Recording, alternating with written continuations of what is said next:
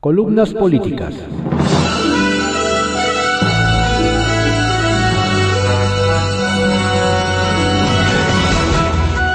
Continuamos con la audiosíntesis informativa de Adrián Ojeda Román, correspondiente a hoy jueves 7 de enero de 2021. Vamos con algunas columnas políticas que se publican en periódicos de circulación nacional. Uso de razón por Pablo Iriart que se publica en el periódico El Financiero.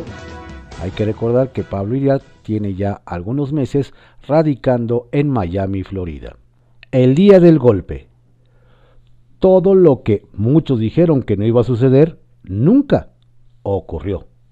La democracia estuvo a un tris de romperse en Estados Unidos. Fue salvada por dos dirigentes republicanos que tuvieron la lucidez y el valor de pensar por sí mismos y le dijeron no a su jefe. Los grandes de ayer fueron el vicepresidente Mike Pence y el líder de los senadores de ese partido, Mitch McConnell. Siempre secundaron a Trump, incluso justificaron sus barbaridades hasta que tuvieron que definirse entre el capricho del presidente y la estabilidad de la República. Lo acontecido en Washington no era impensable, sino previsible. Por donde pasa el populismo, no vuelve a crecer el pasto. A esos líderes la democracia les sirve para llegar al poder, pero les estorba para gobernar. Fingen aceptar las reglas de la democracia solo cuando les favorecen, pero si pierden, destruyen la democracia. Para casi todo el mundo fue sorpresivo lo que sucedió ayer en la capital de los Estados Unidos, donde seguidores de Donald Trump asaltaron el Congreso para evitar que se certifique la derrota de su líder.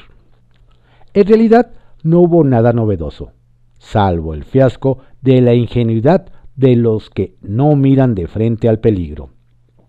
Trump va a cambiar con el ejercicio del poder, decían, cuando ganó hace cuatro años. Sucedió lo contrario, y el poder lo hizo sentirse infalible, indestructible, encarnación de la justicia por encima de la ley. Eso pasó ayer.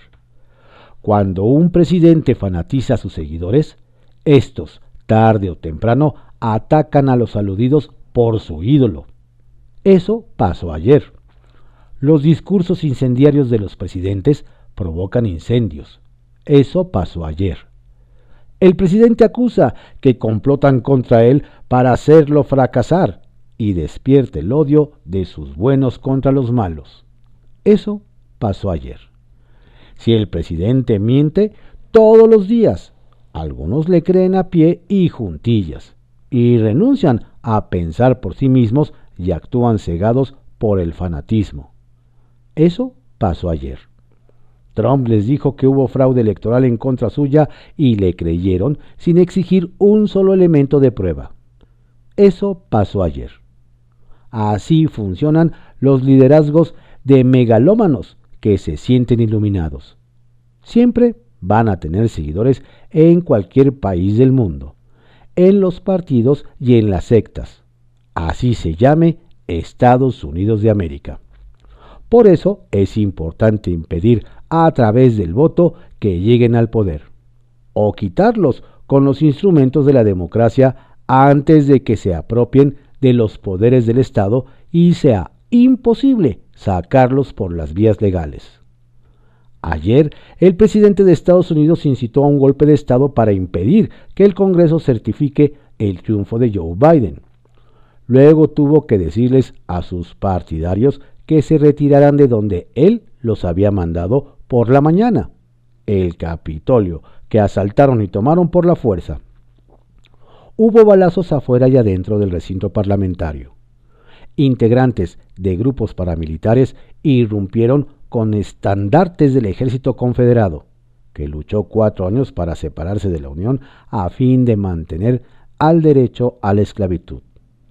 Fue impactante ver a un supremacista con la bandera de los esclavistas del sur frente a un retrato de Abraham Lincoln ayer en el Capitolio.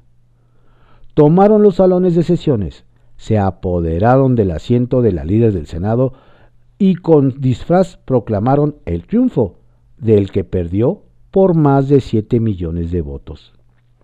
Desde un balcón del Capitolio ondearon la bandera de Donald Trump. Horas después del inicio del asalto, el presidente les dijo a sus seguidores que se retiraran a sus casas, que los amaba y que le robaron la elección. El vicepresidente Pence tomó el lugar de Trump y ordenó a la Guardia Nacional que desplegara soldados para recuperar las instalaciones del Congreso. Al inicio de la sesión, el vicepresidente del país y presidente del Senado, a quien Trump presionó hasta el último minuto para que anulara 75 votos electorales de Biden, dijo que él no tenía facultades para anular voto alguno, ni impediría la certificación del demócrata. Trump arremetió contra su vicepresidente en redes sociales. Creía que el golpe aún era posible. Ivanka, su hija, se refirió a Trump como el presidente del pueblo.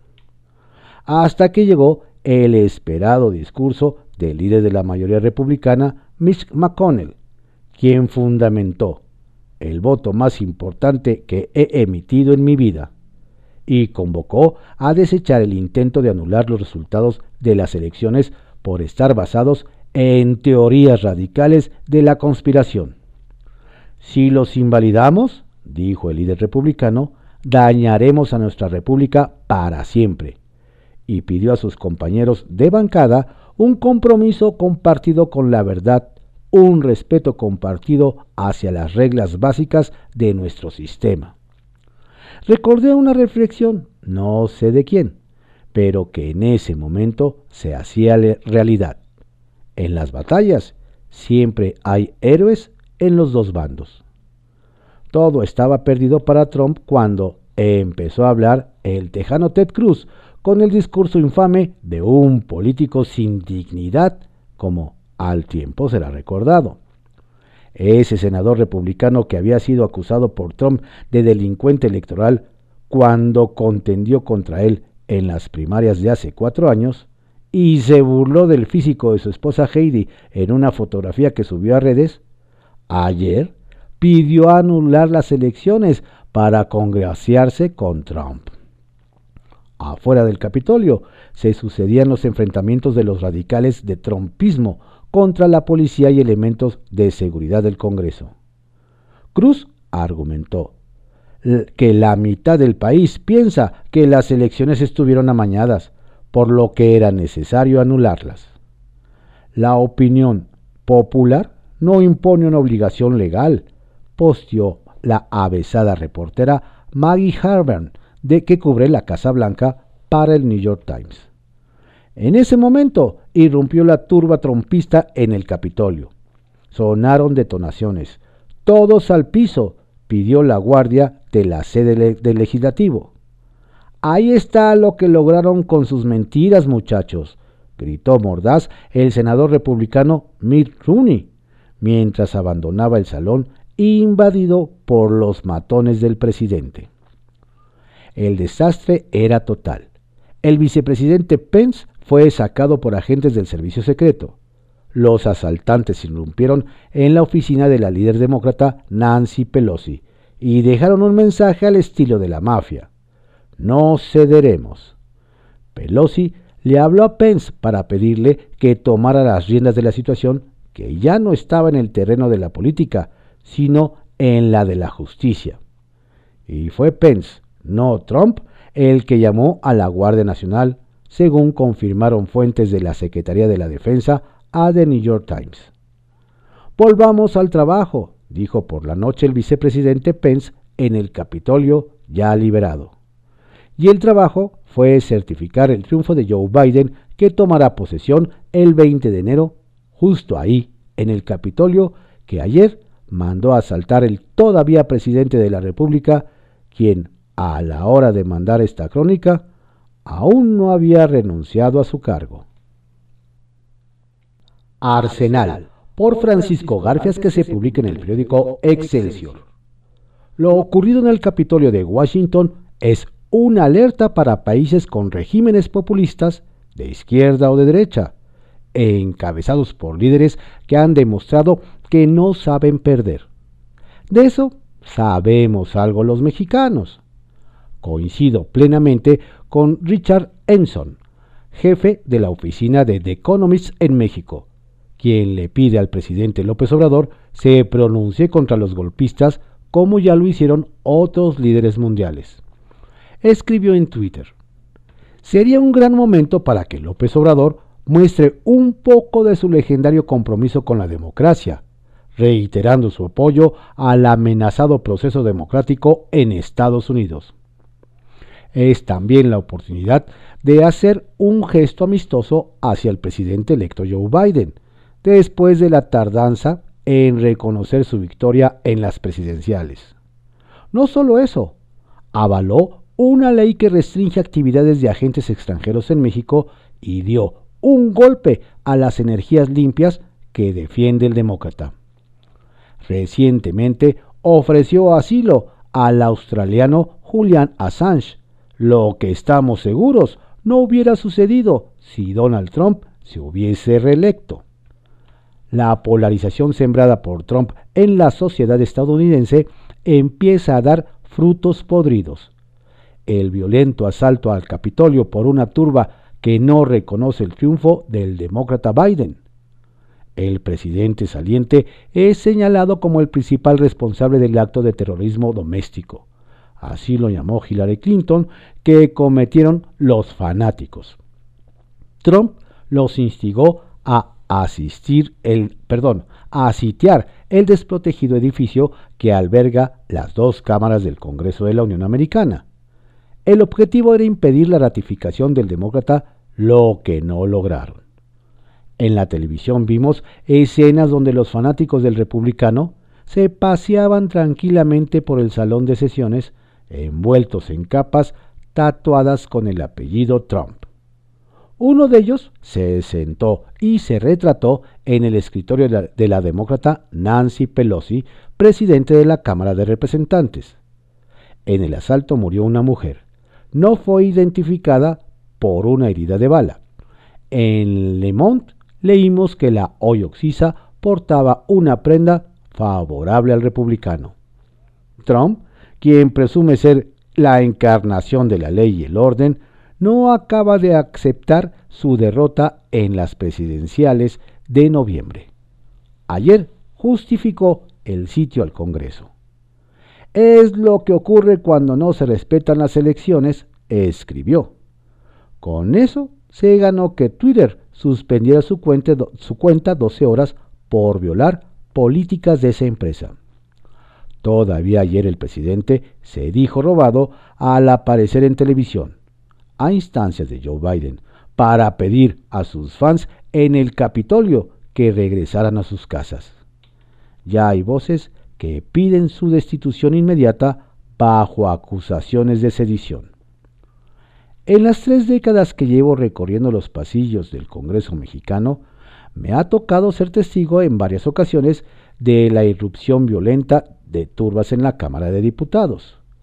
Vidrios quebrados, puertas derribadas, invasión del salón de sesiones, empujones, alertas de bomba, manifestación de encuerados, cercos militares y hasta un presidente, Vicente Fox, impedido de rendir su último informe de gobierno.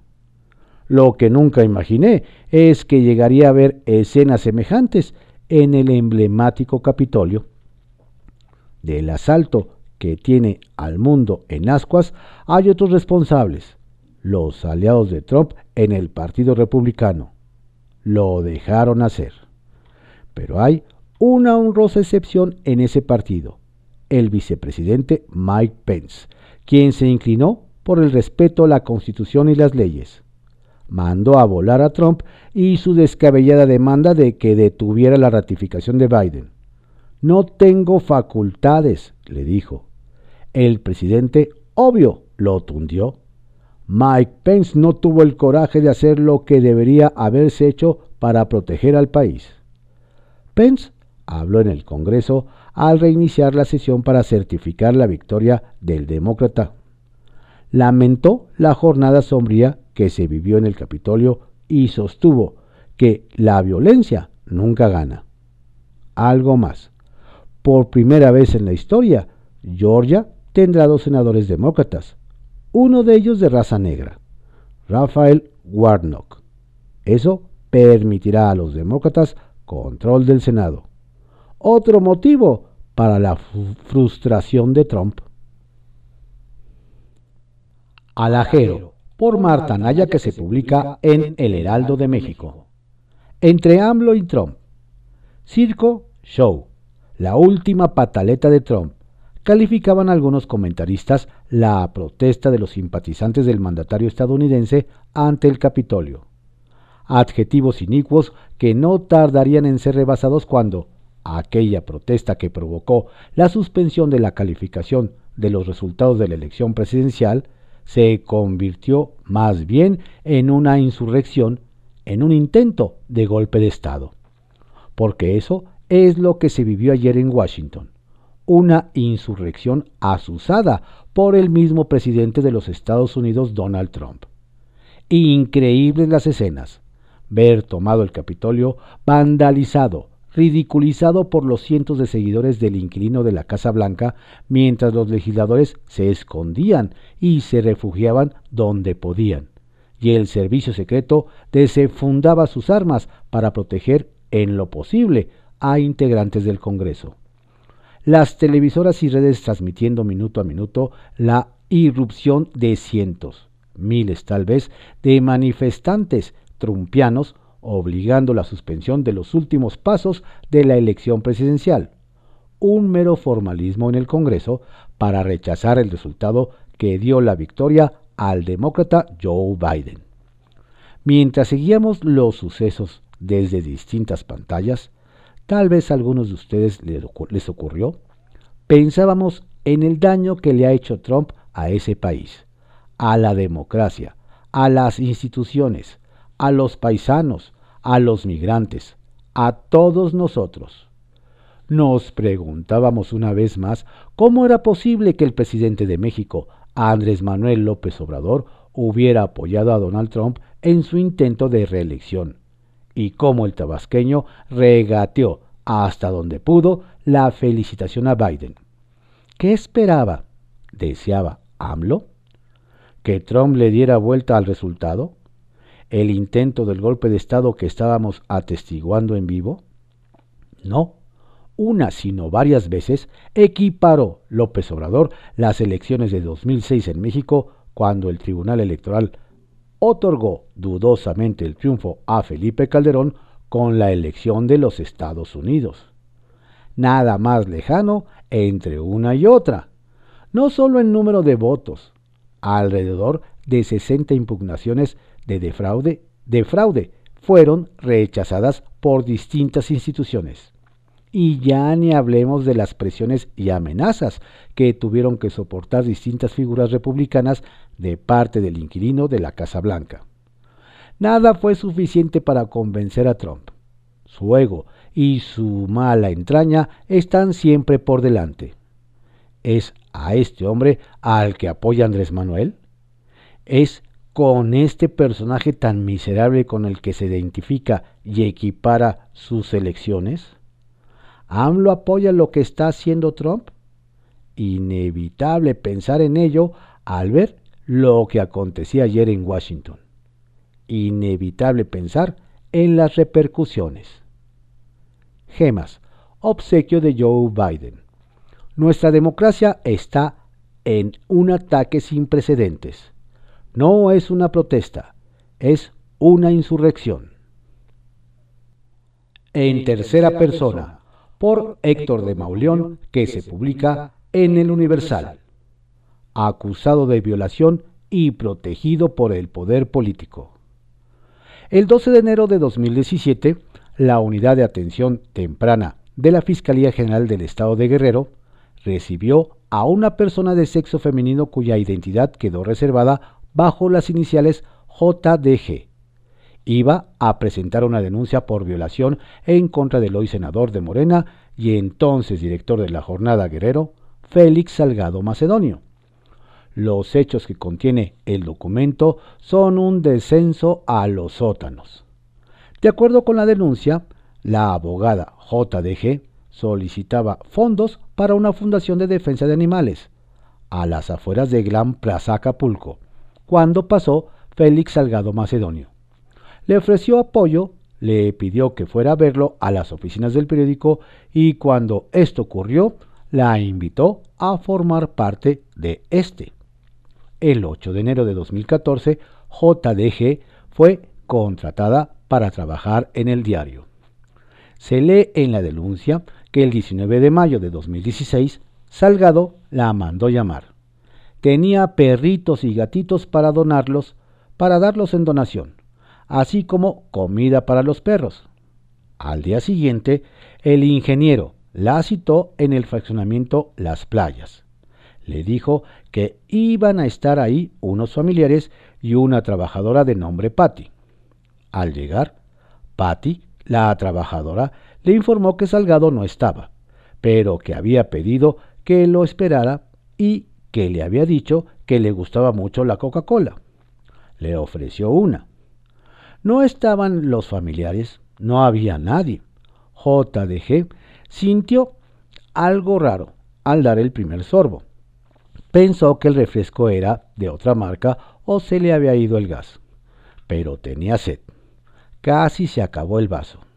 Según declaró, dos minutos más tarde sintió un fuerte mareo y oyó la voz de Salgado Macedonio. Alcanzó a decir que se sentía mal y no supo más. Despertó acostada en una cama con la ropa desabrochada y líquido escurriendo de la vagina. Comenzó a llorar. Le preguntó a Salgado qué le había hecho. Él contestó, todo va a estar bien, chiquita. Se lee en la carpeta que JDG salió corriendo de ahí sin su bolso y llevando solo su, su celular que traía guardado en un bolsillo del pantalón. Cuando llegó a su casa, recibió una llamada de Salgado Macedonio, que tenía que ir al periódico porque si no me iba a arrepentir, además de que quería hablar y darme mi bolso. Ella se negó. Él le envió entonces una fotografía por WhatsApp. JDG se vio completamente desnuda sobre la cama. Salgado le dijo que tenía muchas más, que se las iba a dar, que estaba arrepentido. JDG acudió al domicilio al día siguiente. No solo no le entregó las imágenes, le propinó una golpiza con un cinturón, la derribó y la violó en repetidas ocasiones. La abogada fue despedida con la amenaza de que no le, no le convenía decir nada. Soy un hombre muy poderoso. Siete, meses más tarde, JDG le confió los hechos a su esposo. Estudios clínicos confirmaron el contagio de una enfermedad de transmisión sexual. Salgado Macedonio fue acusado por violación, abuso, hostigamiento y amenazas. El exfiscal de Guerrero, Javier Olea, reveló que la carpeta había sido debidamente integrada y estaba a punto de ser judicializada. Según él, en ese momento recibió la instrucción, se entiende que del gobernador de Guerrero, Héctor Astudillo, de congelar la investigación. Así que Olea admite públicamente que tuvo por acreditado un hecho delictivo y no aplicó el derecho en favor de una víctima. ¿Dónde quedó la autonomía de la institución ministerial que encabezó? ¿No incurrió en responsabilidad penal y administrativa? ¿Y qué tiene que decir sobre esto quien hoy ostenta el cargo, el fiscal Jorge Suriel? ¿La carpeta contra Salgado Macedonio no debe ser judicializada? ¿El senador debe o no ser desaforado? Como si nada ocurriera, Salgado le tendió ayer la mano al otro contendiente de Morena, a Milcar Sandoval, y lo llamó a la unidad para ganar Guerrero. Todo en medio del silencio de Morena, del presidente, del gobernador de Guerrero. Un silencio en el que la única voz, la de víctima, fue acallada por instrucciones superiores según confiesa el ex fiscal Olea.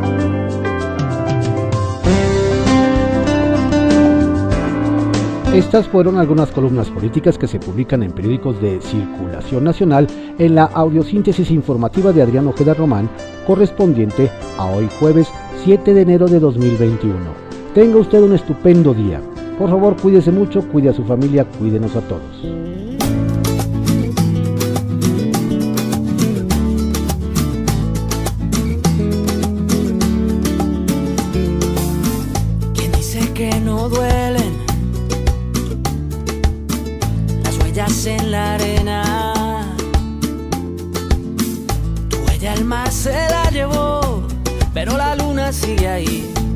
Esa luna es mi condena.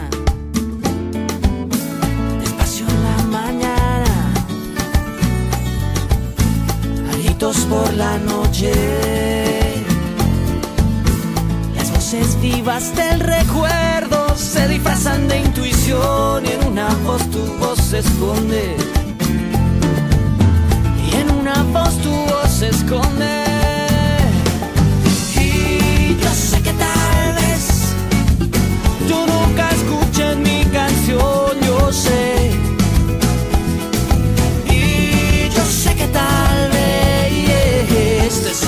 Usando así, robándote mi inspiración. Mientras siga viendo tu cara en la cara de la luna escuchando tu voz entre las olas, entre la